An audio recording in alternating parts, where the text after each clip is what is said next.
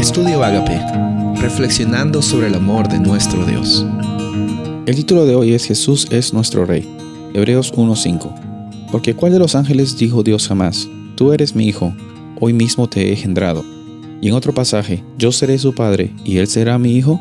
Una de las cosas fascinantes del libro de los Hebreos es que el autor está enfocando a la obra de Jesús con diferentes aspectos, de diferentes puntos de vista.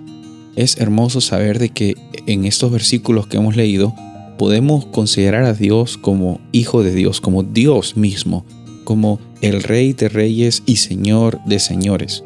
Vamos a ver de que en estos versículos del 5 al 14 hay un lenguaje en el cual se menciona a Jesús como un rey. Y un rey soberano, un rey misericordioso, no un rey injusto, un rey lleno de amor. Y nos conviene a nosotros tener a Jesús en nuestra vida. Y obviamente no se trata de conveniencia en nuestra relación con Dios, pero e, es hermoso saber de que Jesús siempre está a nuestro costado en los altos y en los bajos.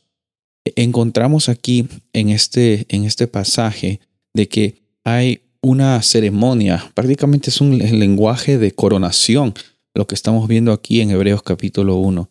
¿Y por qué? La pregunta es por qué es que eso aparece en la Biblia, para qué es que tú y yo eh, la podamos leer. Bueno, hay un gran valor al saber de que tenemos a Jesús no solo como nuestro amigo, sino también como un rey poderoso.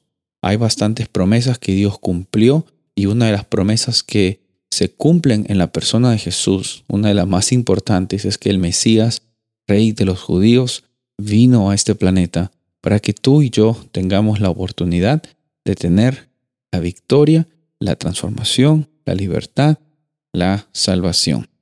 En esta ocasión yo te invito a ti a que consideres a Jesús como tu rey, como el, lo más importante que hay en tu vida, porque Él lo dio todo para que tú tengas este día que estás viviendo.